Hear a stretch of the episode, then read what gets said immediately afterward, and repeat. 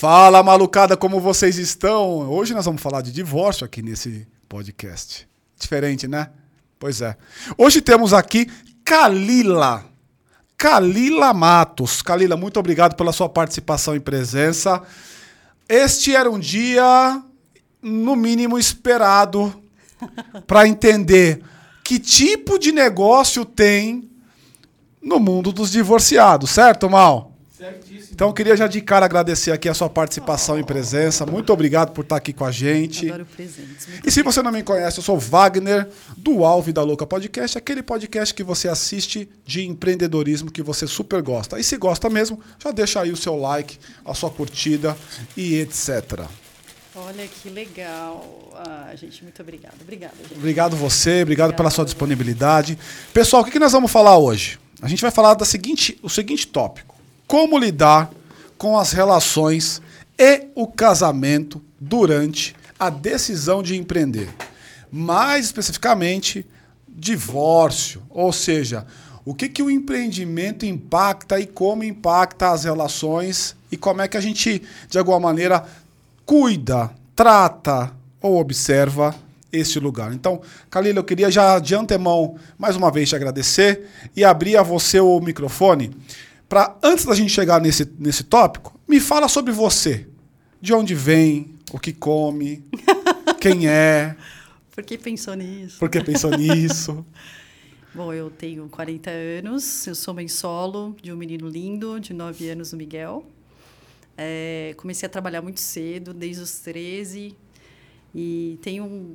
Outro dia eu estava até conversando com a Paty que eu precisei olhar no meu LinkedIn para lembrar ó, tudo que eu já fiz, né? Fora o que a gente não coloca lá dentro. Né? uh -huh.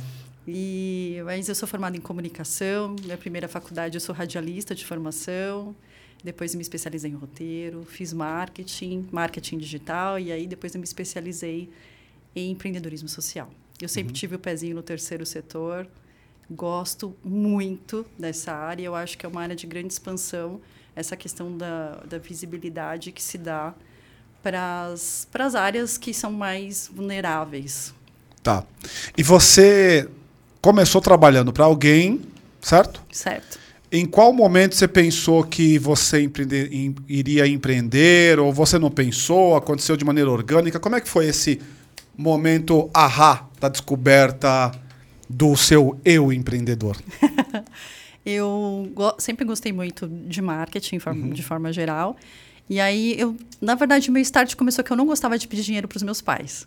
Então eu já saí para trabalhar justamente por causa disso. Uhum. E ajudava em casa. Quantos anos? Tal. 13. 13 anos. 13 anos. Uhum. São Paulo? São Paulo. Uhum. E aí eu fui ser laboratonista, nem existe mais. Laboratonista. É. O que, que significa? O que, que é isso? É o pessoal que revelava fotos. Ah, sabe? Tipo, no, naquelas lojas que o pessoal Aquele chegava. do filme. Chegava com as máquinas. Aquela, aquela sala meio penumbra, não, pendura. Não, não, Isso daí é um pouquinho mais antigo. ah, não era tinha... tanto assim. Não, não, não. Eu só tenho 40, não tenho.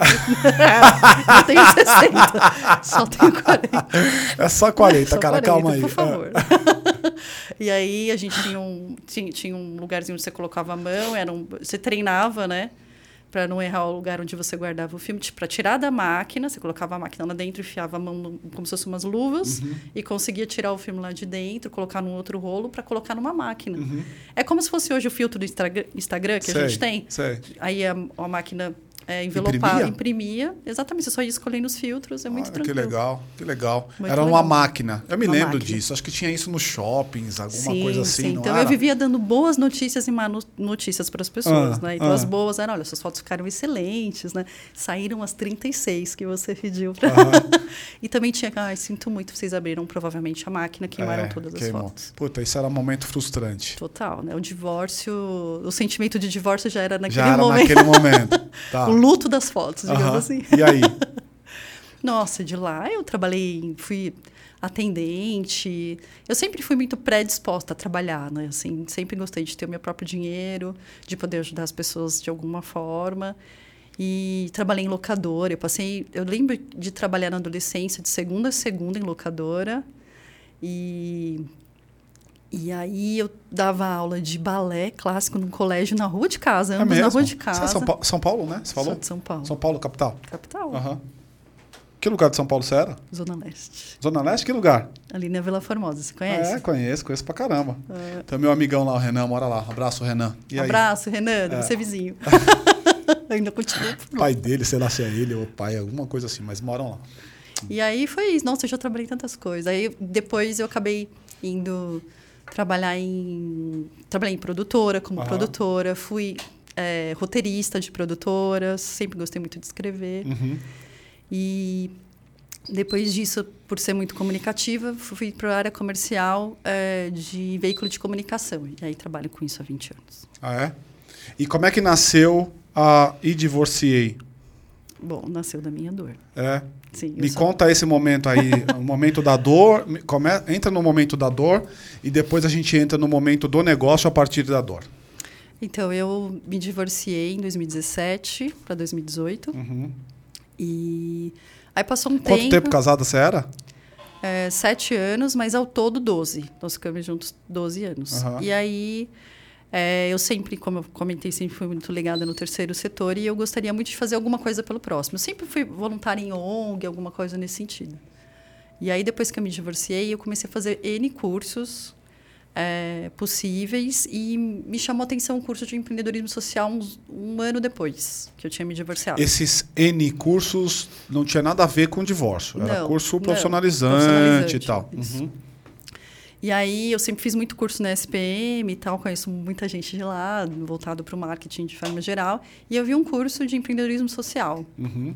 E eu sempre fui picada pelo bichinho do, do empreendedorismo. já tinha tido é uma agência por demanda de comunicação, de comunicação digital, de marketing digital, antes. É, já tinha tido um, uma um, rápido uma empresa de que a gente gerava vídeos por demanda também. E aí essa época eu trabalhava em veículo de comunicação, quando eu em agência. Uhum. E aí uh, nessa fase no próprio curso uh, os professores falaram, olha, é interessante vocês sentirem perceberem alguma dor de vocês, muitas vezes, que esse é o start para vocês começarem uma empresa. Aí um falava, ah, eu quero é, pensar na natureza, ah, eu quero poder fazer de cápsulas de Dolce Gusto, sei lá, uhum. telhas. Uhum. É. quero fazer... Coisa mais social, mais, é. mais meio sustentável. É, tem a galera do Greenpeace, né? Uhum, tô ligado. Tinha uma grande parte que estava É, né? E aí depois... Eu saí de lá indignadíssima, porque eu não consegui sair com nenhuma ideia pertinente, assim. Eu falei, gente, acho que eu não vou conseguir nunca né? ajudar, vou acabar fazendo alguma coisa junto com alguém que já tenha uma ideia brilhante. Né? Uhum. Nesse momento da escolha do empreendedorismo social, você não tinha uma leve percepção de que talvez o social não não atuaria naquilo que você precisa, financeiramente falando, por exemplo? Sim, eu acho uhum. que a maioria dos empreendedores sociais, eles literalmente escolhem muito mais pelo que vai fazer pelo próximo do que pela renda que chega. Então, e isso não é problema, porque você, você, você não estava numa condição, pelo menos pelo que eu entendi, de não precisar da grana, certo? Você precisava trabalhar de alguma maneira, certo? Ah, mas eu tinha, eu tinha as minhas economias. Não, mas tudo bem, mesmo que tivesse as suas economias, assim, sim, sim. não tinha uma expectativa de retorno financeiro? Mas eu acho Como que é que hoje, trabalha essa dualidade aí? Eu acho que, é, eu acredito muito na questão de você levar isso para investidores anjos, as pessoas estão muito mais espertas para essa questão social. Ok. Então, eu acho isso muito pertinente. Se você tiver estruturada toda a jornada e tudo mais, uhum. e tiver um business plan para você ter um pitch ok, uhum. eu acho que isso não é um grande problema hoje. Sim. Porque eu acho que os empreendedores estão. Sim, eles visam muito lucro, mas eles também visam muito a oportunidade de ajudar o próximo. Impacto, né? Total. Impacto. Eu, eu percebo, a gente recebe vários dos empreendedores aqui. Tá bom, e aí? Aí você voltou para casa desolada porque não tinha encontrado. Ah. É. E aí Passou um tempo e eu escutei na rádio que a cada três casamentos, um, em 2018, um terminava em divórcio. Em 18? 2018. Uhum. E aí eu falei, poxa, tá aí uma dor que vem de mim também, né? Uhum. Uma dor que eu já senti, mas como que isso poderia ser... Você estava bem resolvida nesse momento com o teu divórcio? Sim, super bem resolvida. Uhum. Super bem resolvida. E aí eu falei, mas é uma dor que eu já senti. Mas aí que tá, Wagner. Tem dois momentos do divorciado. Tem quem pede o divórcio e quem fica sabendo do divórcio. Tá, São fala, dores totalmente diferentes. Me fala das né? duas. Quem pede o divórcio, geralmente, ele sente o luto do divórcio no casamento. Uhum. E quem geralmente recebe a notícia sente o luto depois. Uhum. Podem ser até que, se, que seja avisado, olha, a relação não está indo bem, vamos tentar fazer uma terapia de casal, enfim. Mas são dores de momentos diferentes, não que elas sejam diferentes no sentir, mas uhum. acontecem em momentos diferentes. Ou pode ser uma, é, uma decisão conjunta. Né? E acontece. Esse é mais difícil de acontecer, né? Infelizmente, Sempre Brasil, vai ter alguém que vai ficar sofrendo, não vai ter, não? Não, ambos vão ficar sofrendo, como eu disse, em épocas diferentes. Mas uhum. no Brasil, infelizmente, o divórcio é, é mais litigioso, ainda há muita briga. Esse é um dos Você meus. Tem essa estatística? Tenho. Quantos por cento? Recentemente a gente viu uma pesquisa vindo ah. do, do, da, do Colégio Notarial, é, que é um dos nossos parâmetros, hoje nossos parceiro, nosso parceiro de metrificação. Uhum. É, tá por volta de, set, de quase 70%. Litigioso? Litigioso ah, ainda. não tinha noção disso. E é a mulher geralmente que pede mais o divórcio do que o homem. Ela pede, isso eu já sabia. Isso é, é bizarro porque não é o conhecimento popular. E em geral, eu, e aí vamos entrar na conversa que agora ficou legal, tá? é, em geral, ela pede por uma condição basal.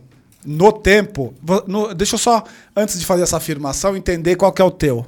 Você é o luto no ou o luto depois? Eu sou o luto no. Luto no. Então tá. Então você é o clássico tipo do que eu vou falar aqui. Olha você vai me dizer se é ou não. Em geral, a mulher, quando ela pede divórcio, ela maturou a ideia pelo menos uns dois anos. Ela pensa naquele momento. Ainda que ela não tenha força, então ela vai maturando esse divórcio no tempo. Estou usando dois anos emblemático, mas acontece maturar a ideia antes. Leva-se muito em consideração prós e contras, etc e tal. Especialmente quando tem filho. Quando tem filho, demora um pouco mais. Muito mais.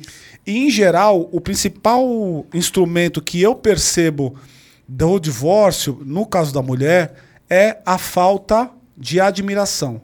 Ela se esvaiu, ela acabou no tempo.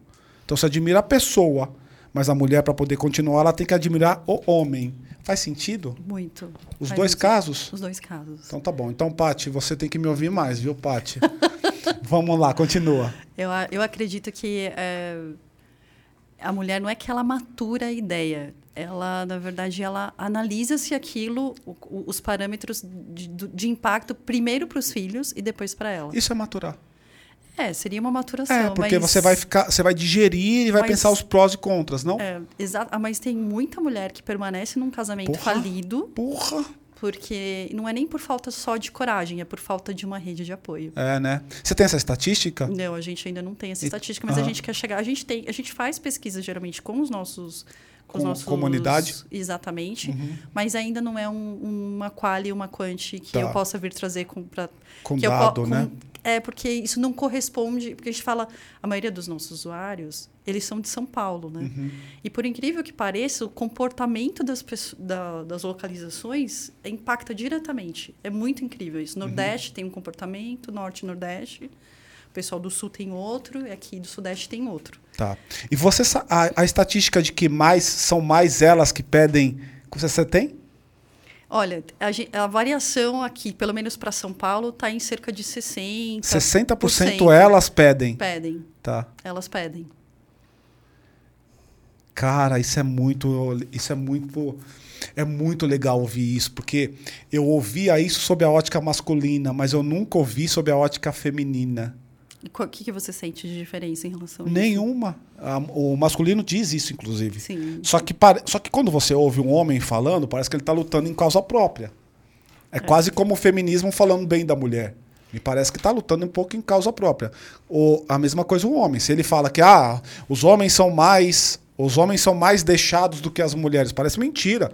Porque eu acho que no, na, no, no, no fluxo popular se tem a impressão que são os homens que abandonam as casas, não? Então, é que, é que o discurso que eu vou fazer aqui Diz. não é um discurso feminista, é um Sim. discurso de apuração, ok? Então, você deixa isso bem claro, claro. Claro. Então, assim, o maior motivo é, das mulheres pedirem o divórcio antes da pandemia é a traição. Uhum. Então, assim, por que, que os homens reclamam elas me abandonaram? Porque elas provavelmente descobriram a traição. Uhum. Então, eles contam só até a parte delas me abandonaram, não, uhum. não contam muitas vezes o motivo. O porquê. O porquê. Uhum. Depois do, do, da traição vem a questão financeira, que é extremamente ligada na questão da admiração que você falou. Uhum. Porque é, nós viemos de uma estrutura patriarcal, ok? Uhum. Então, o divórcio como ele é hoje, ele é muito recente, ele é de 77. Antes disso era o desquite. Uhum. A mulher que era desquitada, era muito mal vista. Uhum. Então, o divorciado, que nós carinhosamente chamamos de divorce, é mais cool, né? Não tem esse peso né, da sociedade chamando de divorciado. Aí É, o divorce é pra, pra ambos os sexos. para ambos os sexos. Aham. E aí o que acontece? É, é muito recente a lei como é feita hoje, né? Então, antigamente a mulher tinha que pedir autorização para o pai, quando se casava por o marido, e os desquitados não podiam se casar novamente. E tem toda uma questão embasada religiosa que é muito preponderante no nosso país. Aham. Então, o casamento você faz uma promessa na frente das pessoas que você ama, na frente de um padre, na frente de Deus. Aham. Então, os divorciados, eles são vistos, mal vistos como pecadores também, né? Haja vista, quando a gente lançou e divorciei, é, muitos líderes religiosos vieram me abordando. Você é militante do divórcio. Eu falei, gente, espera um pouquinho, eu não sou milita- militante do divórcio. Eu simplesmente crio uma rede de apoio e oportunidade para que essas pessoas possam recomeçar a vida. Claro. Porque não há nada mais difícil, Wagner, do que uma mãe solo, sem uma rede de apoio. É, né? Embaçado. Eu sei Então, é. assim, agora que os homens estão despertando para a guarda compartilhada, Uhum. agora que eles estão entendendo que 50% é responsabilidade deles, que a criança é 50% de cada um. Aham. Então, agora que os pais estão chegando no juiz e falando assim: opa, eu também quero a guarda dessa criança. Aham. E que pudesse não ser por vingança, porque também há muitos pais Tem, né? que querem essa questão da- do compartilhamento dos filhos para se vingar. E uma das bandeiras da Divorciei é exatamente sobre isso. A gente ensinar os brasileiros que é, sobre términos saudáveis. Como é que a gente vai falar de término saudável com pessoas que estão sentindo tanta dor emocional? Por exemplo, nós nos casamos, nos divorciamos sem um acordo que um ainda ama e o outro já não ama mais, não admira mais. Olha, eu quero me divorciar de você. Há muito sofrimento envolvido. Então as pessoas colocam as suas crianças interiores para brigar. Como é que essas pessoas têm é, calma, tranquilidade estratégia, inteligência emocional para saber dali em diante? As mulheres, por exemplo, elas são muito assessoradas pela família, por advogados que são zero humanizados, a falarem: olha, acho que era muito melhor vocês irem para o casamento consensual, ou para o término consensual, que é o amigável. Então, isso é o certo. Até mesmo para não gerar traumas para os ex-cônjuges e para os filhos que estão vivendo aquela situação. E é muito traumatizante. Nós estamos, Wagner, nós estamos falando da maior geração de filhos de divorciados de uma era. Se essas crianças não forem cuidadas depois de uma pandemia que foi um, explodiu o número de divórcios, se as marcas não acordarem para ajudar as pessoas nesse recomeço, a gente está tendo aqui um déficit de, de, de atenção mesmo para os humanos que precisam desse acolhimento. O luto do divórcio é, às vezes, muito maior, considerado pelos psicólogos, do que as pessoas que morreram é, de morte mesmo. Eu Porque são imagino. mortes de pessoas vivas. Você está enterrando ali uma rotina, o investimento que você fez. A mulher, a mulher ela investiu, às vezes, a carreira. Investiu o corpo, porque o corpo, depois que ela vira mulher, muda totalmente.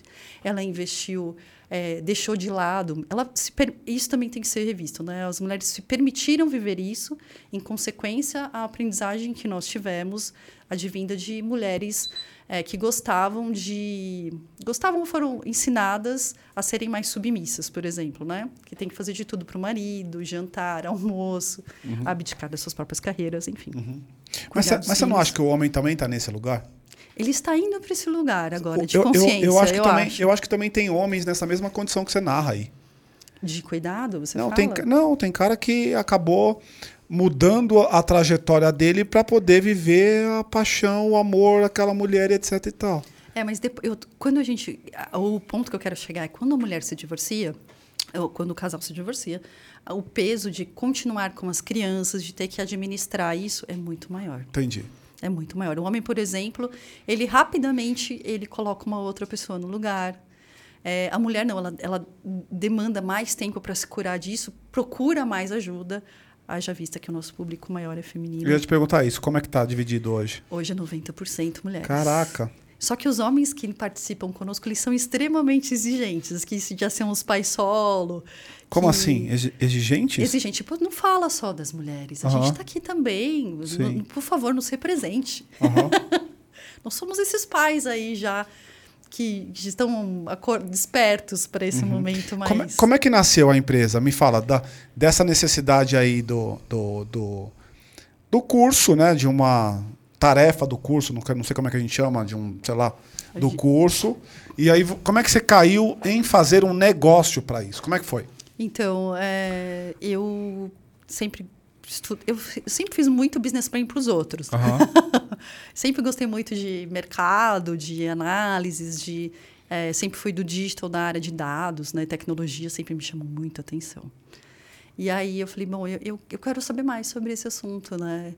Porque se, e eu fui procurar onde tinha um site que, se as pessoas pensassem se separar, onde elas poderiam buscar. Ou só tinha em sites de terapeutas ou de advogados. E aí não tinha um lugar que pudesse reunir tudo que você precisasse.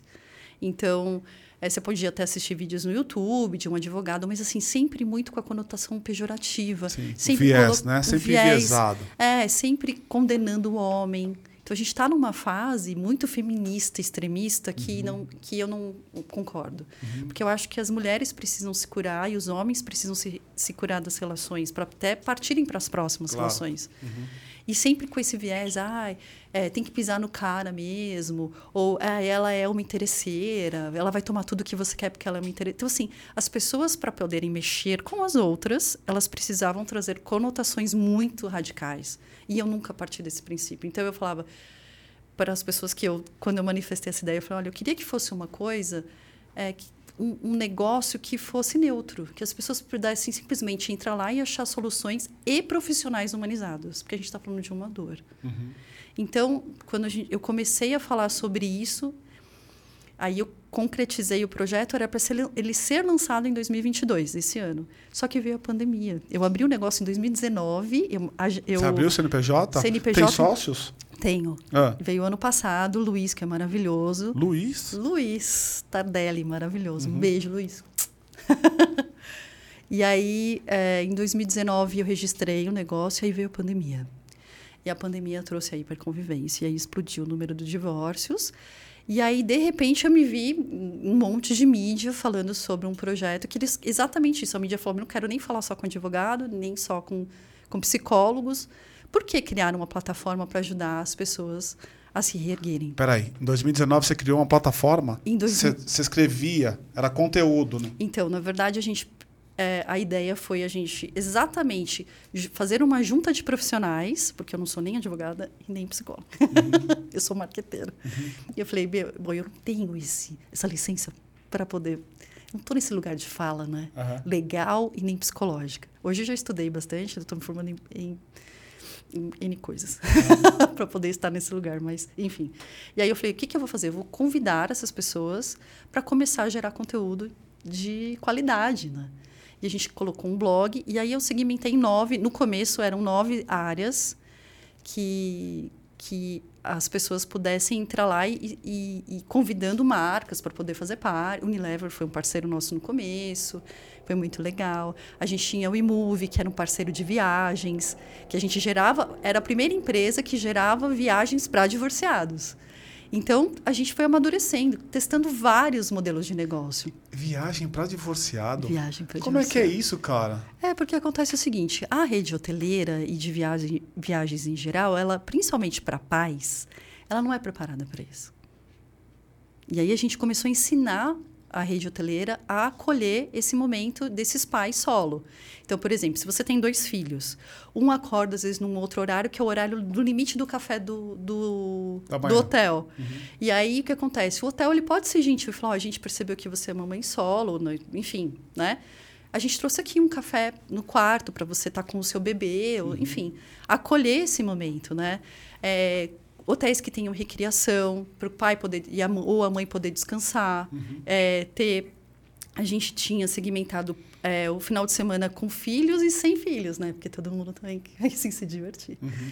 E quando você é divorciado, você sabe o que você não quer mais para sua vida. Você pode não saber direito o que você quer, mas o que você não quer uhum. é muito explícito. Então, A, a ideia é que a gente pudesse ter mais de um tipo de viagem, só que o divorciado, se eu pudesse resumir em um adjetivo o que é ser divorciado, principalmente o recém-divorciado, é estar perdido. Você, você fica meio sem chão, né? Como agir? O que, que eu faço? Você se sentiu nesse lugar? Muito. Mesmo Nossa. tendo sendo a, a cabeça do, da separação? Mesmo sendo, porque o divórcio ele não é a assinatura dos papéis só, né? O divórcio é muito mais que isso. A gente está falando de sentimentos, de divisão de, de bens, a gente está falando de divisão de finais de semana com o filho, a gente está falando da saudade que a gente sente de alguns entes da família do seu ex, que você vai provavelmente com o tempo vai parar de ver. Você se divorcia da família toda, de uma história. Isso é muito doloroso. Uhum. Isso é Paty? muito doloroso. É uma, uma curiosidade. Você acha que as pessoas se, se arrependem de divorciar? Os Muito. homens? Quem, como é que é se essa dinâmica? E se é mais homem, mulher? Por que se arrepende do. Por que, que se arrepende? O que, que descobre que acha que ia ser uma vida diferente? Conta um pouco sobre. Eu acho a sua pergunta maravilhosa, Paty. Obrigada por ela. Muito feliz por ela. É, eu, inclusive, a gente fez um- uma live sobre isso, né? Por- depois da pandemia, houve uma hiperconvivência onde as pessoas estavam desconfiguradas do seu senso comum, né? Na pandemia. E aí, muitas pessoas falaram, eu não aguento mais olhar para a cara do meu marido. eu não aguento mais, eu vou me divorciar. De repente, depois do divórcio, as pessoas sentem falta da rotina, saem com outras pessoas e percebem que gostariam de voltar com, a, com o seu ex-cônjuge, né? Só que a sociedade coloca os ex num papel muito ruim. E, e aí as pessoas se, se sentem des, desencorajadas a retomar aquela relação. E não tem nada de mal se arrepender. Só que dá muito trabalho se divorciar. Se for consensual, você pode estar divorciado em um mês. Principalmente se você não tiver filhos. É muito tranquilo se divorciar hoje em dia, é, nessa condição. Só que, quando você se arrepende, você é julgado primeiro pela família, e tem um peso muito forte a família para os divorciados. Você se viu nesse lugar? Muito. Você? Sim. Você tentou Não. voltar? Ah, tentar voltar não, mas Ah. que a família Te julgava. me, não me julgou a voltar, porque para mim, nesse sentido, eu estava decidida. E eu não me arrependi. O que eu digo é a família falar, te apoiar muito. É isso mesmo, que bom que você divorciou, agora você tem um- vai ter uma nova vida. E aí, quando você, ouvindo esse discurso, você fala, bom, se eu me arrepender, se acontecer Não qualquer dá pra coisa, voltar mais. não vai rolar de voltar. Então tem todo esse peso que é, para quem se divorcia é muito forte, né? Do- dos colegas de trabalho e tudo mais. Para que, que você vai voltar vai sofrer de novo? Então eu acho que as pessoas elas têm muito medo de retomar uma relação por serem julgadas. Né? Mas as pessoas querem voltar para a relação? Querem, querem. A gente já fez muito essa pesquisa. Você se arrependeu de ser divorciado? Sim. Você gostaria de voltar com a sua ex? Sim. Os homens gostariam muito de voltar com Eu as acho ex. que o homem mais do que a mulher, muito, não é? Muito. O homem tem uma postura Especialmente quando tem filho, não? também. O homem acontece o seguinte: às vezes ele está cansado da situação, porque a vida de, de casado ela é realmente precisa de muito foco, muita dedicação. Sim. É, os filhos realmente eles deixam o casal exaustos e quando a gente se casa, o casamento ele não é só um acordo quando você assina os papéis, é uma série de acordos conforme o casal vai evoluindo. Se isso não é discutido entre o casal, ele vai se perdendo no caminho, porque as pessoas passam a olhar para horizontes diferentes. E aí, é, o ideal é que sempre renovam os acordos. Olha, é, o ideal é que a gente saia pelo menos uma vez por semana, que a gente tenha momentos nossos. Olha, eu vou empreender, gostaria muito do seu apoio. Isso para mim é fundamental, falando do nosso tema, né? Isso para mim é fundamental. O seu apoio é muito importante. Você fala enquanto casado. enquanto casado. Essa falta desse diálogo É, é um é dos triste. triste. Olha, a gente vai precisar investir nesse sentido, gostaria do seu apoio. Se eu cair, você está preparado para a gente se, se erguer juntos? Vamos falar mais sobre isso? Olha, é interessante as crianças saírem de férias para a gente poder ter uma viagem só nossa e você poder alimentar o casamento de alguma forma. Você acha que isso acontece ou é utópico? Na maioria Se- dos casos. Isso é muito mal discutido, né, Wagner? É. Então, o divórcio já é muito mal falado, assim. Pouquíssimo discurso. Me parece um olhar romantizado essa sua frase, porque eu não consigo ver paralelo prático dele, assim. Por mais que eu entenda a importância, ah, vamos ter esse papo e tal, e você ainda tem uma, uma entonação, né, que é característica tua, Então, me parece romantizado demais esse, essa conversa. Acho que na É, prática, no as dia a pessoas precisam dia. falar sobre isso. Precisam Wagner. falar, sem As dúvida. pessoas precisam Ah. falar dos, dos seus anseios. Uhum. Eu, como mentora, eu sinto. A, a maioria das mulheres chegam para mim e falam: eu estou muito cansada Uhum. de me sentir tão sozinha casada. Ele não olha mais para as minhas necessidades. Depois eu falo: você fala com ele sobre as suas necessidades?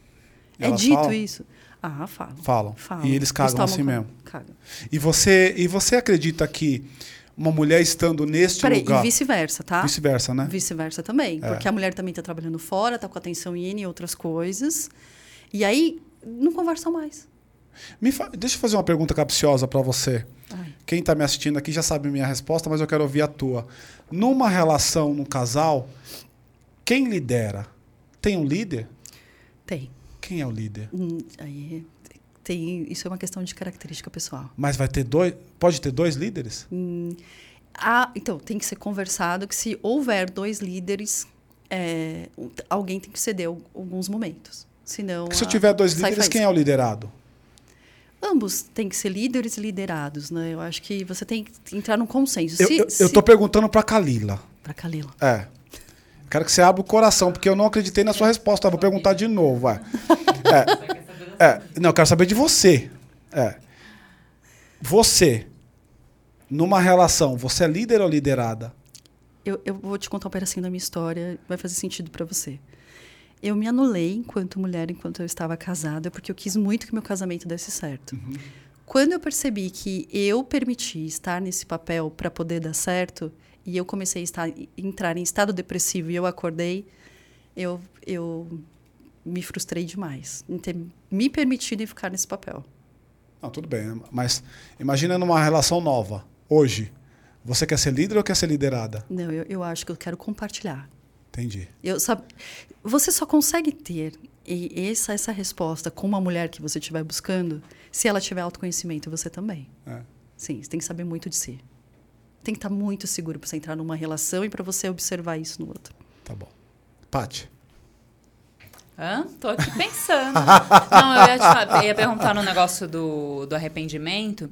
É, eu, me parece que é quando as pessoas se divorciam na impulsividade, né? Tipo, pandemia. Na não foi uma pandemia, coisa assim sim. que tá há anos pensando, elaborando. É uma coisa muito impulsiva, esse, para, me parece. Ah, Ou eu não? acho que há tudo de tudo. Teve muita gente que descobriu quem era o parceiro convivendo com o parceiro. Bizarro, né? Isso é bizarro. Então é. Porque na teoria já convivem, né? É, você Mas às vezes convive viaja fora e- do horário É, comercial. Quando é, você então. está viajando. Ah, e- só para você saber, Paty, essa informação é legal, que eu acho que eu até- não sei se eu comentei isso com você. É. O dia do divorciado, isso essa informação veio de fora e ela e a gente constatou isso no ano passado e esse ano também. O maior número de divórcios vem depois de grandes viagens, de férias, principalmente com as crianças. O dia do divorciado é dia 6 de janeiro. A gente comemora, viu? Ah, é? Por quê? Porque é depois que terminam as férias que há uma grande convivência. É Quando você olha para o seu marido ou para sua esposa e fala: É isso. Eu acho que já deu. Que eu vi o que eu precisava convivendo com ele 24 horas ali, né? E aí você constata que realmente não, não é mais aquilo. Que é bizarro, né? Me parece uma. Me, me parece Não um é lugar bizarro. de, de Não clausura, é. sabe? Wagner, não é bizarro. Não é bizarro. Eu vou te, eu- vamos analisar o que é o casamento friamente. Hum. Friamente. Vocês da produção, olhem para mim. vamos pensar juntos aqui. Para vocês terem uma ideia, nós nos juntamos com pessoas que nós não convivemos, fazemos um contrato na frente de todo mundo e aí nos colocam um papel de princesa, que tem muitas mulheres que pensam no casamento como esse dia e na lua de mel que vai ser maravilhoso, vai ser a trança do, do, do, do melhor do mundo, porque vai ter num, tá num lugar esplendoroso. E aí as pessoas não pensam no- que tem uma rotina que as pessoas ficam doentes, que você vai ter que cuidar daquela pessoa no hospital, que você vai ter filhos, que você pode sofrer um aborto, que você pode perder o seu. Bom, enfim, com N problemas financeiros, as pessoas não olham a real da vida. Eu posso olhar para o casamento dos meus pais, mas eu sempre idealizo muito melhor. Quando você se casa e você se dá de cara com a realidade do que realmente é, você se frustra. Você demorou quanto tempo na tua relação para poder estar de cara com o que realmente é? Ai, demorei. É? É, porque eu fantasiei bastante, Você né? fantasiou. Ah, Você tá todos, falando no- todos nós. Eu, eu, eu, eu concordo com você. De maneira geral, eu acho que a Disney tem um pouco de culpa nisso. Não Porque. só a Disney, não, né? não tô falando Vários Disney no livros, sentido né? figurado, né? No sentido do, de alguém ditando como deve ser. Ou, eu poderia dizer, por exemplo, a Disney ou o propaganda da Doriana. Sim. Café da manhã e tal. Então, de alguma maneira, eu acho que a, o- a gente fantasia as relações demais. Sim. E elas viraram, elas ficaram hiper romantizadas. De maneira que a gente se frustra porque o nosso referencial é um referencial que às vezes é inatingível. Porque trata-se do humano e do outro lado tem um humano lá. Sim. Às vezes a gente está com uma expectativa tão, tão grande com relação àquele humano que, puta, meu, não, não- é, ela não vai ser sanada. É, mas isso é no primeiro casamento. Uhum. Tem o segundo casamento. E o que é o segundo casamento? O segundo casamento são duas pessoas cheias de feridas e anseios, que se elas não forem bem curadas, o- a estatística que era a cada três casamentos um divórcio vai para dois divórcios para cada casamento. É mesmo? Caraca. Então você pode perceber que eu vou, se as pessoas não despertarem para se autoconhecerem, se autocurarem antes de se envolverem com outras pessoas, aí divorciei vai ser um sucesso durante muito tempo. Eu acho que, eu acho que a resposta está dada da sua problematização aí, então. Porque, Exatamente. no Mas aí fundo, a gente, trata-se do humano. eu e- gostaria que a divorciei não, não precisasse existir, né? Se você parar para pensar. O ideal é que as pessoas olhassem para si e falassem o que, que realmente eu quero numa relação. O divorciado ele tem essa obrigação. Quando a gente vai fazer curso de noivos, eu, por exemplo, me casei na igreja católica, né? Uhum. Fiz tudo como figo- a sociedade mandou, né? Uhum. Olha, vem aqui, minha linda, você namora, você noiva, você compra o seu apartamento, casa de noiva de branco. Eu entrei na igreja com meu pai, tudo bonitinho como manda o figurino. Isso é certeza que vai dar certo uma relação? Não, não é. E aí, beleza. A gente se divorciou e aí vem os anseios de você, vem a carência, vem a solidão. E aí eu, você ensinar as divorciadas, principalmente que é o nosso target hoje, é, e os a gente tem muitos divorciados que estão aprendendo sobre transformar a solidão em solitude e você sentir prazer, ficar sozinho, você com você mesmo, para depois você se preencher de si e aí depois você estar com uma outra pessoa. Só que isso não acontece. As pessoas acabam se divorciar, se inscrevem em, em aplicativo, Aplicativo de de relacionamento. Que é uma puta sai, bosta. aí né? os caras, para se provar, isso, isso é real, tá? Para provarem a sua masculinidade, sua virilidade, passam um rodo geral, sai aí As machucando. mulheres, não? As mulheres, elas, elas sempre entram em aplicativo de relacionamento pensando: esse cara pode ser um, um bom partido para um casamento. E o homem, não? O homem, ele, ele agora ele está deixando mais claro o que ele quer, né? Tem muitos homens que colocam a, é, como que é? Eu tenho interesse só em relacionamentos casuais. E a gente está ensinando as mulheres também não romantizarem essas relações de aplicativo, por exemplo. Porque o que, que a mulher escuta? Ah, eu conheço fulano que se casou conhecendo alguém Isso. no aplicativo. Todo mundo tem uma história dessa. Não é verdade? É. Cada, sei lá, 50 pessoas, um deu um casamento Exato. que pode ser que nem dê certo. Exato. é. Mas vira referencial, né? Fala lá, Paty. Então, o, o Mal pediu para eu perguntar aqui, queria engatar aqui no, na reflexão. É, você sabe, você acha que as pessoas sabem o que, que é um casamento e o que, que é um casamento hoje para você que, que seria que daria certo? Uma ótima pergunta, Mal. É, eu acredito que o casamento no formato que é hoje, eu não acho que ele é efetivo. Eu, porque exatamente, a gente é meio que imposto a pensar nesse modelo estrutural advindo de religião. Tá. Isso vem de um controle da sociedade, porque se a gente não modular as pessoas dentro de relações, elas saem transando, fazendo filho com a Isso- torta Isso direita. aí acontece desde a antropologia lá atrás. Exatamente. Desde a savana africana. Eu preciso clusterizar Ah, isso. Isso. As relações acabaram acontecendo, o amor e as relações como a gente vê hoje, eles são uma derivada do advento da civilização da humanidade. Sim, mas aí depois Desde o delta do Nilo para cá, que a a- a- e, e especialmente há, há 15 mil anos atrás, quando você começou a colocar uma- um componente novo, que era a agricultura na, na mesa. E agricultura, ora, se você tem agricultura, você tem posse. Se você tem posse, você tem herdeiro. E fudeu. Porque se tem herdeiro, muda toda a dinâmica. É diferente de quando eu estava peladão na savana africana, passando um rodo em todas as fêmeas. E tá tudo certo. Porque era assim que era. Não, eu acho que ferrou aí, mas eu acho que ferrou muito mais quando veio a era do romantismo. Aí. E, não, e, e o romantismo é da mesma época. Ele é da mesma época. Você- E, ele, e ele, ele acaba nascendo de uma sociedade. E aí eu vou entrar na minha viagem total aqui. Bora. É, ele acaba nascendo de uma sociedade de homens que, que viam outros homens tomar as suas mulheres. E para regular esta relação, eles começaram a se juntar para fazer leis. Que é daí que vem, por exemplo, a monogamia.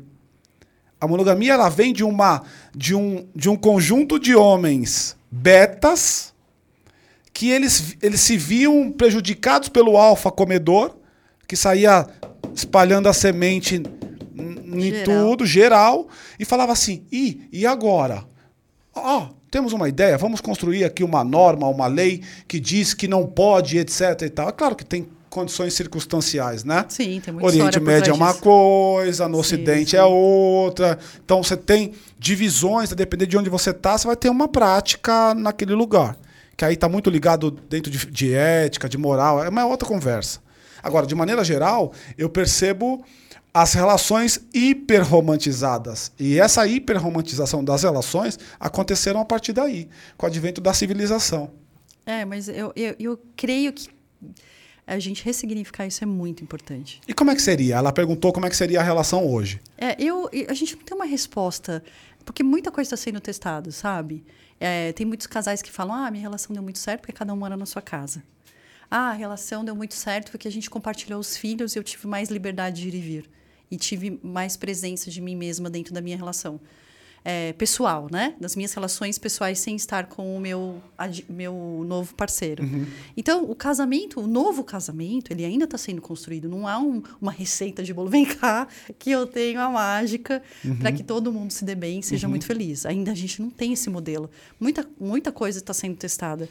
Mas, a princípio, essa história de cada um ficar na sua casa parece muito bom caminho. um bom caminho. Você vai casar de novo? Não sei.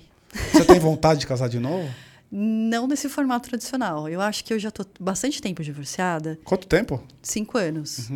E eu, eu gosto muito de ocupar a cama totalmente hoje em dia. Eu cedo ela de vez em quando, mas eu gosto muito A de. maior parte do tempo você quer ela to todinha in- pra você. Por incrível que pareça, depois que eu me divorciei, eu acho que eu demorei uns três meses para ocupar a cama inteira, porque eu fiquei naquele modelo de poder ficar deitada É, sozinha. só naquele lugar, né? Naquele lugar. Aham. Quando eu falei, gente, mas a cama está aqui disponível para mim. Agora eu, eu passei a dormir na diagonal. Aí o meu filho. meu filho que de vez em quando vai lá para minha cama, mãe, posso dormir com você? Pode. Aí eu me condiciono de novo no meu cantinho. A ficar no lugar. Mas é quanto tempo a gente demora para tomar esse lugar que, que podia ser nosso, né? Isso Aham. é muito, muito importante pra gente. Ainda que você não tenha convicção de que vai casar novamente, relacionamento topa, tá tudo dentro. Tá... Super, é importantíssimo se relacionar, com certeza. E, e alguém com a tua competência acaba sendo mais criteriosa nas escolhas? Todo divorciado fica mais criterioso depois. A régua muda bastante. Muito. A gente fica mais exigente porque a gente, por medo também, por isso que eu indico todo divorciado tem que fazer terapia, se conhecer. E aí a régua muda porque você não quer sofrer de novo as mesmas coisas, né? E aí você precisa ver se você está repetindo os mesmos padrões. Você acha que repete? Repete. Repete, né? Repete. Eu tô testando os meus conceitos aqui, tá? A Paty tá vendo, tá dando risada ali agora. Existe uma coisa. Existe Provoca uma, ele, é, Paty. Existe uma coisa na. Existe uma. Eu sou um apaixonado por psicanálise, por isso que eu, Eu tô te também. perguntando coisas. Eu também adoro. Então, existe uma coisa na psicanálise que é a teoria da repetição. E a gente acaba repetindo coisas o tempo inteiro de maneira inconsciente, não percebendo, mas simplesmente repete. Você concorda com essa afirmação? Concordo.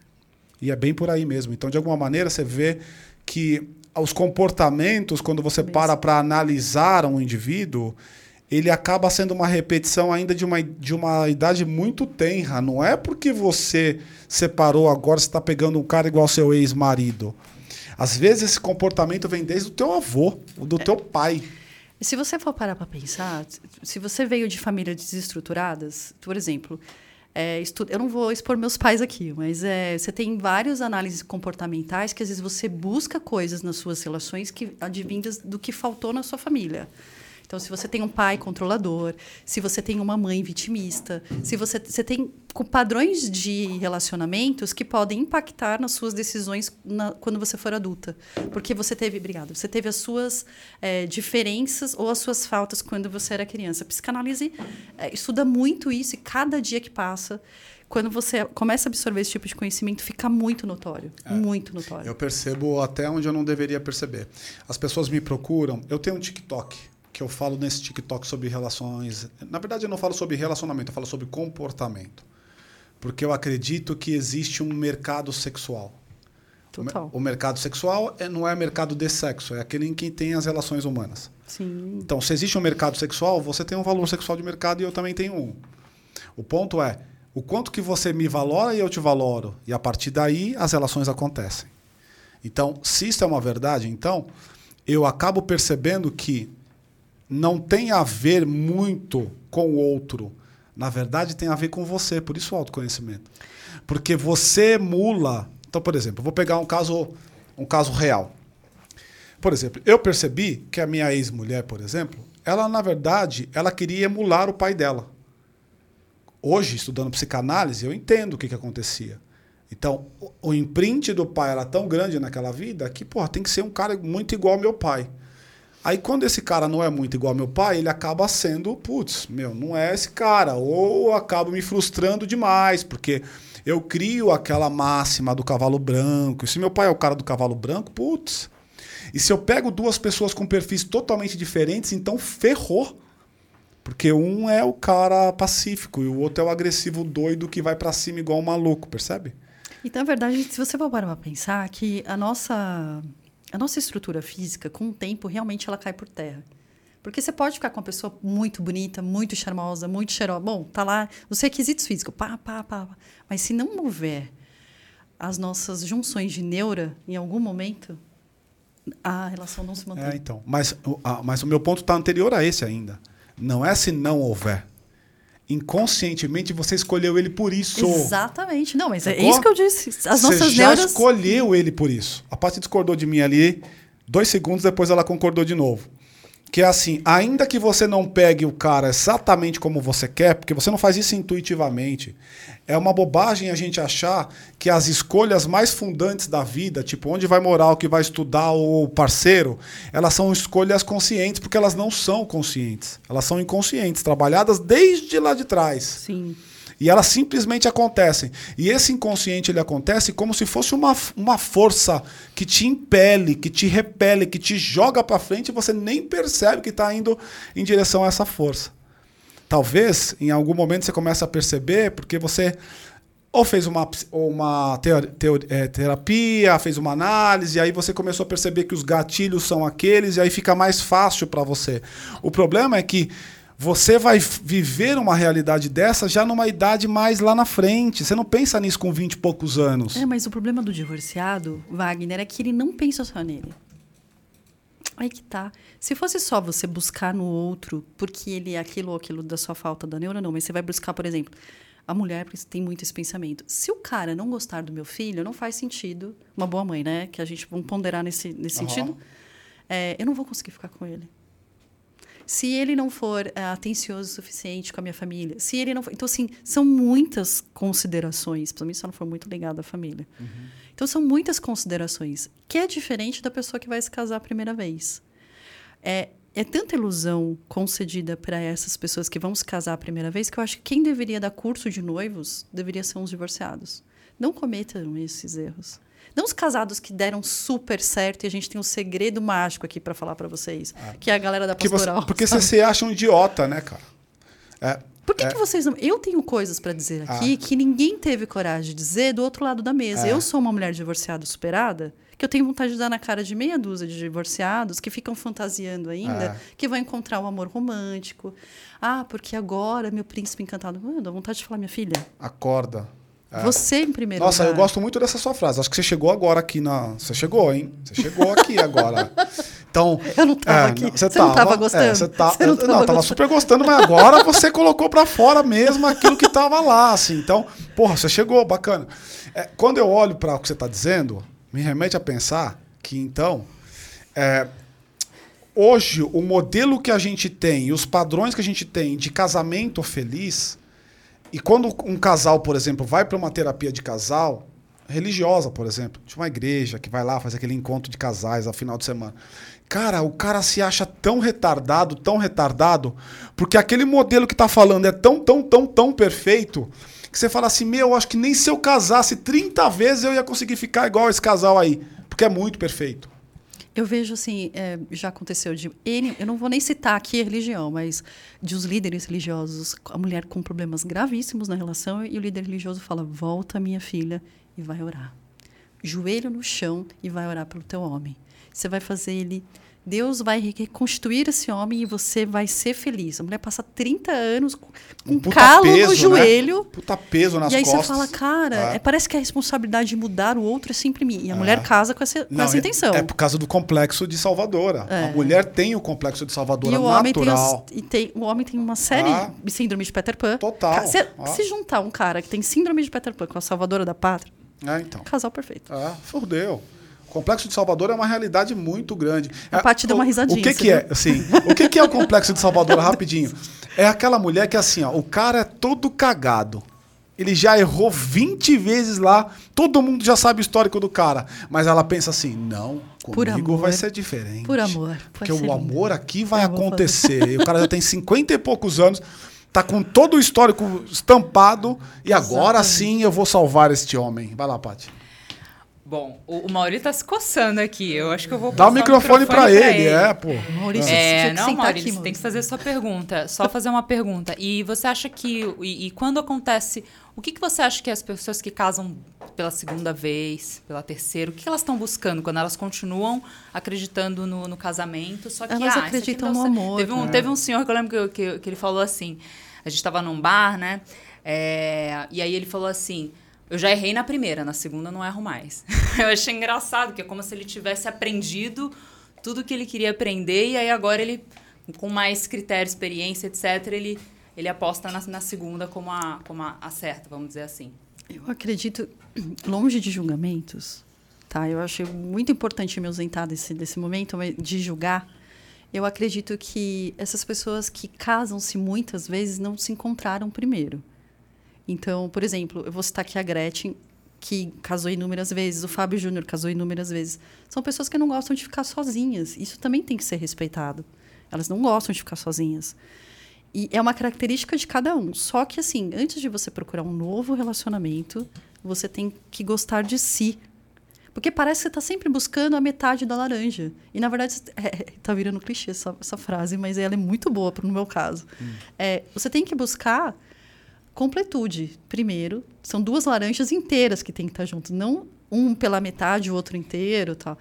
E, e aí é que é a dificuldade de você encontrar um, um, bom parceiro e uma boa parceira depois, porque as pessoas elas não querem passar pelo um, não passam pelo sofrimento, porque o, o sofrimento é, enaltece, sim. Você aprende muito é, no, no sofrimento, dá muito trabalho o autoconhecimento, tem essa questão também.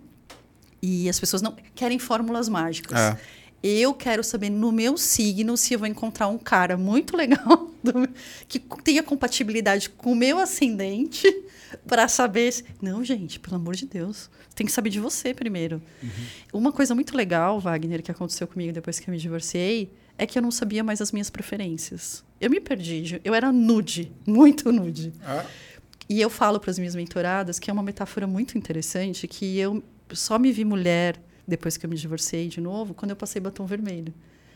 Quando eu me vi de batom vermelho, eu chorei. Era nesse nível? Era nesse nível. Caraca. Porque eu era uma excelente esposa, eu era uma excelente mãe, eu era uma excelente executiva. Cozinheira menos, confesso que até hoje tenho esse déficit, mas assim, me esforçava muito para aprender. Uhum. E aí o que acontece? Você tem. Se esforçava? Então, eu me tá esforço bom. até hoje. Então, cara, então, eu tenho uma criança entende. em casa. Eu tenho uma criança em casa, exigente. E é um, um mini chef, mini masterchef que fala. E aí o que acontece?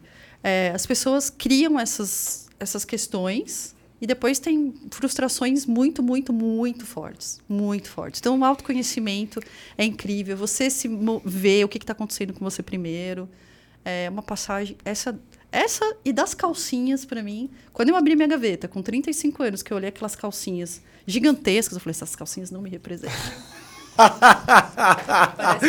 o teu parceiro vai né? dizer Mas isso é pra você real. fácil, né? Parece estereotipado, mas é real. É muito real, cara. eu tenho mentoradas Ixi, que falam, gente, Muito real. o meu, o meu ex-marido só comia lasanha de domingo. Eu odeio lasanha. E eu comia para agradar ele. É. Quando eu me vi divorciada, que eu fui no mercado, que eu olhava para lasanha, eu tinha crises de choro no mercado. As pessoas vinham perguntar por que você está chorando. Porque eu odeio lasanha. É, é tenso. Parece que, ela tá, parece que ela tá criando uma situação caricata, mas não é não, viu? Não, gente, isso é muito sério. Quer dizer, então acho que o, o lance de querer agradar o outro que é o grande perigo de toda relação. Sempre, Se sempre. você for você e o outro for ele, e Ó, vocês estiverem juntos, lembra- tá tudo certo. Exato. É. Você tem que encontrar o ponto de equilíbrio onde descobrir o que, que você gosta. Imagina, eu num bar, sozinha, depois de divorciado, sem ninguém, tá? Me propus a fazer esse teste. O garçom teve a sensibilidade de perceber que eu estava sozinha, porque nunca chegava ninguém. E aí ele falou assim: E aí, tudo bem? Ele, não, ele teve a sensibilidade de me perguntar: Tá sozinha? Perguntou? Não, ele teve a sensibilidade. O que você gostaria de tomar? Aí eu falei para ele, eu não sei. Ele, e era um lugar de cerveja artesanal. E ele chegou, falou assim, olha, a gente tem aqui um shot para você provar cada cerveja e você descobrir o que, que você gosta. E aí eu vou te explicando. Cara, foi uma das pessoas mais humanizadas que passaram pelo meu pós-divórcio que eu conheci. Conclusão, casou com, com, com um garçom. Não, ele me fez descobrir que a cerveja que eu mais gosto é a Pilsen. certo? Ah, inclusive, ele é incrível. Muito sensível. né? Muito. Inclusive, todas as novas divorciadas eu falo pra passar lá. Passa com esse cara Não, aqui. tem que ser esse. Você quer descobrir a cerveja que você Tá gosta? plataforma. Fala com o Jefferson.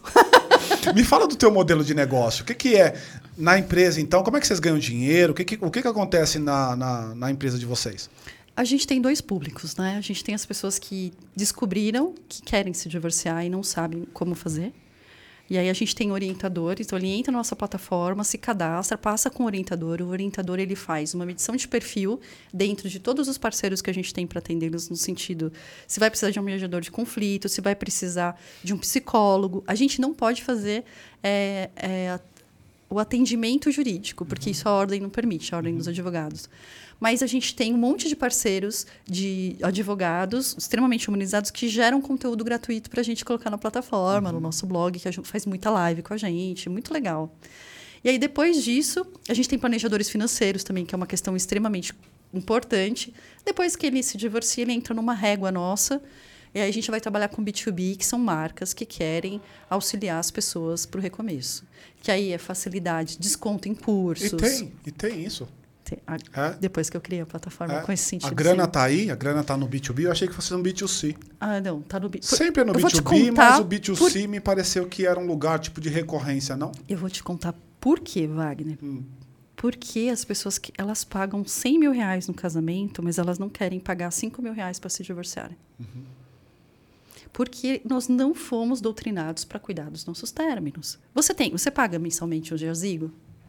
O quê? Um jazigo você Não. paga? Quando alguém fala para você, olha, é interessante você começar a pensar no seu, no seu velório.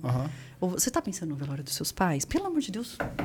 Deus que me livre pensar no, no velório dos meus. Pelo amor. fa- Posso ver você falar isso, eu vou contar para a mãe, viu? É Muito feio o que você está falando. Agora, você imagina alguém que vai se casar e você escuta a velha lá no fundo, que é a tia da tia, lá no fundo do casamento, falar: Ah, se não der certo, separa. Cara, as pessoas não fazem ideia do que é um divórcio, uma separação. Ao mesmo tempo que eu vejo que as pessoas não se preparam se agora está se falando, olha, cuidado para não. Cuidado com comunhão de bens, cuidado. Gente, É não é só isso. Não é só bens. A gente está falando de filhos, a gente está falando de construção diária, a gente está falando de dor. Tem pessoas que desenvolvem doenças a partir do luto do, do divórcio. Isso é muito sério. Agora, se eu tiver empresas que marca, que, marcas que pegam na mão falam, olha, geralmente o carro fica para o marido, né? para o ex-cônjuge, para o ex-marido. Essa mulher, ela precisa de um desconto num aplicativo de carros para levar as crianças no médico, para levar na escola, para fazer compras. Vocês não fazem ideia do que é a vida de uma mãe solo. Vocês não fazem ideia do que é isso. Não- o cara, ele vai lá, se separa e, rapidinho, porque a guarda é da mãe, ele tem tempo hábil para poder sair à noite. A mulher não tem. O que, que é a vida dessa mulher, principalmente quando não tem uma guarda compartilhada? Então, no teu modelo de negócio, vocês têm que bater na porta desses caras para poder fazer Sim. parceria com eles. E essa parceria tá em, tá em, tá como? Você- eles te pagam ou, ou você pega um fee da transação? Como é que é? É, hoje- pensando em modelo de negócio. A gente tem projetos especiais é, que a gente desenvolve junto com essas marcas, que é possível fazer, mas sempre muito. É, porque, como é meu core, a área de, de marketing, a gente acaba levando mais para esse sentido. Mas, por exemplo, o Instituto Embeleze, a gente fez uma parceria incrível, onde eles deram 10% de desconto em todos os cursos, porque é um público muito recorrente deles. A gente fez um. A gente tem um programa chamado Virando a Página no YouTube para falar sobre términos saudáveis, onde a gente faz um antes e depois da pessoa. E aí a gente fez isso e a gente gravou dentro de um franqueado deles, que foi incrível. Depois, se vocês quiserem, foi, foi contratado um cineasta para fazer, Que legal. que também é um divor, que sentiu a dor, soube interpretar isso, muito legal. A gente fez uma, uma landing page onde as pessoas podiam se inscrever para participar.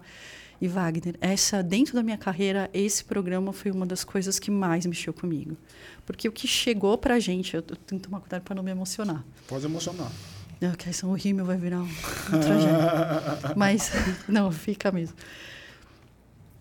A gente, é, as pessoas que se inscreveram no Virando a Página são mulheres que muitas vezes foram abandonadas num tratamento de câncer. Caralho. Que falam, olha, eu queria muito fazer uma transformação. é, eu preciso de uma peruca. Caralho. Eu não aguento mais me ver assim. Eu fui abandonado. O cara pediu, pediu divórcio.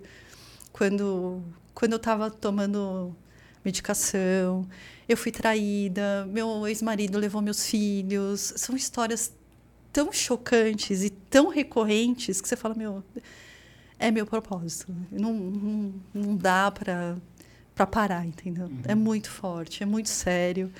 E quando a sociedade perceber, o RH das empresas perceberem que as pessoas estão no luto, elas vão acolher mais. Quando as escolas perceberem, desculpa, quando as escolas perceberem que os filhos precisam de ajuda, quando, quando os pais estão passando por esse momento, eles vão acolher mais esses filhos. Porque as pessoas não dão valor para esse momento. Quando eu falo isso, as pessoas ficam paradas pensando: nossa, eu nunca vesti esse sapato apertado aí que você está falando, eu não fazia ideia. Tem mulheres que falam: gente, pelo amor de Deus, alguém me indica um, um terapeuta é, infantil, porque o meu filho não para de fazer xixi na cama, eu não sei mais o que fazer. Ele, não, ele tá agressivo, ele tá tal coisa. Então você vai nas escolas, as pessoas acham que isso é normal. Ah, vai passar. Isso vai passar. Não, gente, não vai passar. Se não tiver um acolhimento dessa criança que também vive o luto, não vai passar. E eu me emociono porque eu vivo isso todos os dias. Todos os dias eu escuto de homem, homens que chegam para a gente falando: a minha ex-mulher não deixa eu ver meus filhos. Enquanto eu não pagar a pensão. Uma coisa não tem absolutamente A ver com a outra. nada a ver com É, a outra. muito. Nada a ver com. a- Ah, ele é um mau caráter. Ele tem dinheiro, ele não paga, ele não vou deixar ele. Gente, se ele é mau caráter, ele é um mau caráter pai. Precisa ser analisado se realmente. Tem que olhar para a não- criança, não para não pra tua dor, né? Ou para tua, pra tua vingança. E ali, aí né? depois a pessoa arruma outra, e aí começa É. outras dores que são muito mal curadas, as pessoas não estarem preparadas para isso, e vira um ciclo vicioso de puni autopunição e punição para os filhos e É. punição para o ex-marido. Puta merda. E aí isso interfere na vida social, na vida profissional. Isso vai virando uma bola de neve. Total. Por isso que eu acho que o nosso trabalho ele é tão necessário. E as pessoas precisam acordar para esse momento. Já está toda borrada. Não tá já. nada, tá nada. Você acha que as pessoas. Porque a gente tem. Vai, vamos dizer, o mundo é dividido em duas pessoas, né? Os mais emotivos e os mais. E os mais Racionais. racionais, né? Sim, assim, sim. no geral.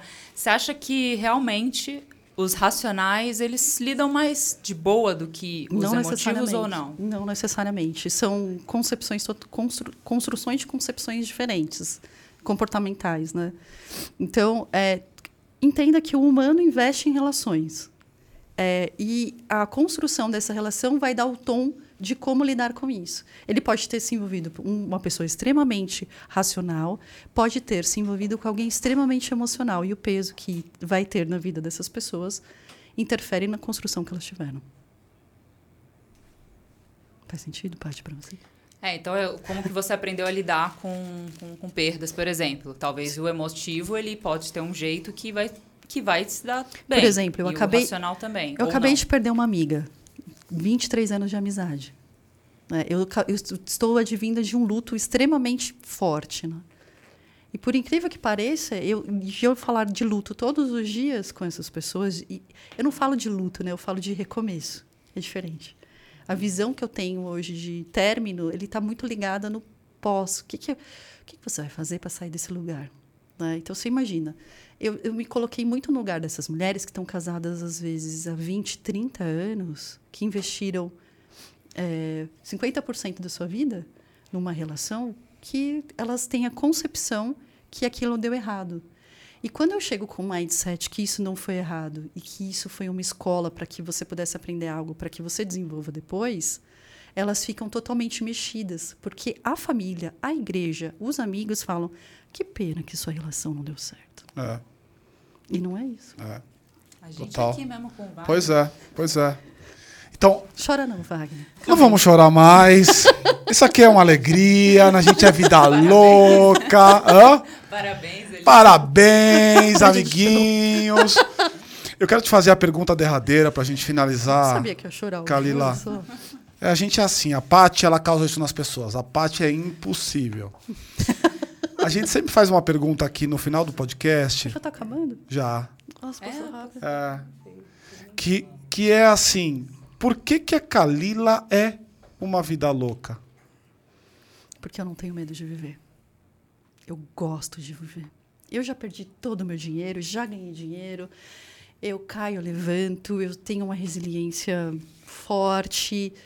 É, eu entendo que a vida é impermanente e que. Impermanente? Total, a vida é muito impermanente, muito. O que a gente tem que aprender, o que cada um tem que passar, tem que passar. Que cada pessoa, tudo que tiver que chegar até você vai passar por você, você vai aprender com aquilo, vai evoluir com aquilo. E para mim isso é vida louca, vida louca. O que a Divorciei já me deu, Wagner, eu acho que nenhuma outra empresa no mundo poderia me dar. E é legal porque você tá no empreendedorismo aí, né? Fazendo uma coisa que você acredita, com propósito e tal. E deixa uma mensagem aqui. Fala aí com o pessoal que é o público de vocês e que eventualmente está ouvindo a gente aqui no podcast e está na mesma situação que você está narrando e está trazendo. Eu acho que vocês não estão só.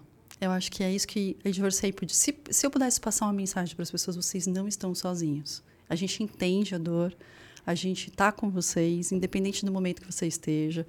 Se é uma pessoa que está pensando sobre isso, se é uma pessoa recém-divorciada, ou se é vida louca, né, que já está superada, já está buscando novos horizontes.